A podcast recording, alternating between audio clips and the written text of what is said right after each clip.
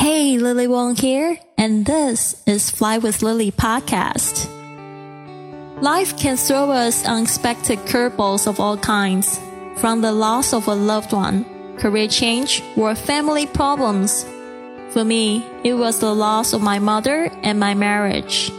The worst experiences of my life led to the most euphoric learning experience and life journey I ever could have imagined. My journey let me dive within myself, overcome my fears, drop disempowering beliefs, and remove mental limitations.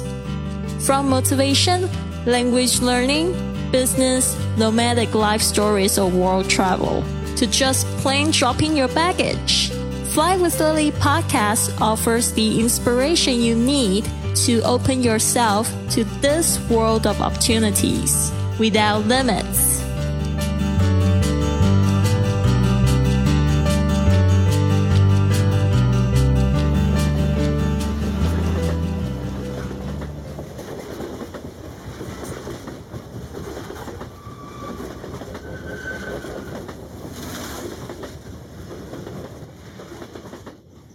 If traveling was free, you'd never see me again. I began podcasting in 2014 and started traveling with businesses associated with my podcast in 2015. Back then and up until a few years ago, I still encountered a lot of people while I was traveling who didn't know what a podcast was. I'm very happy to see how podcasting has become a career for a lot of people, including us YouTubers. When I first found podcasts, it was summer 2005 while I was working as an intern in an English radio station in Taipei. At that time, I was very eager to improve my ability in English. When I discovered that there were so many resources for me to listen to real English in podcasts. I really thought I had found a gold mine. In 2014, I started recording my first learning English podcasts. And a few years later, I found myself in Barcelona. I taught podcast workshop to expats and travelers there in my studio and built a community of podcasters. Podcasting had not only become a tool for me to create, but also a tool for healing. I found strength in telling my stories and sharing my experiences and knowledge. So I was pleasantly surprised to find an active podcasting community while I was touring around Switzerland. I had a chance to visit a local podcaster and I heard they were working on building a podcast tower, which is a recording studio especially for podcasters in Switzerland. I met a local podcaster who I had connected with on the podcasters group.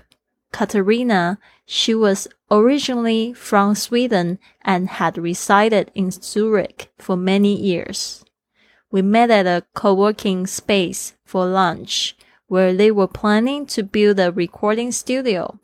At lunch, we both shared how we started podcasting and what had made us become so passionate in sharing our voices. After lunch, Katarina took me upstairs and showed me where they were building their studio, and I saw equipment and shelves on the floor waiting to be set up.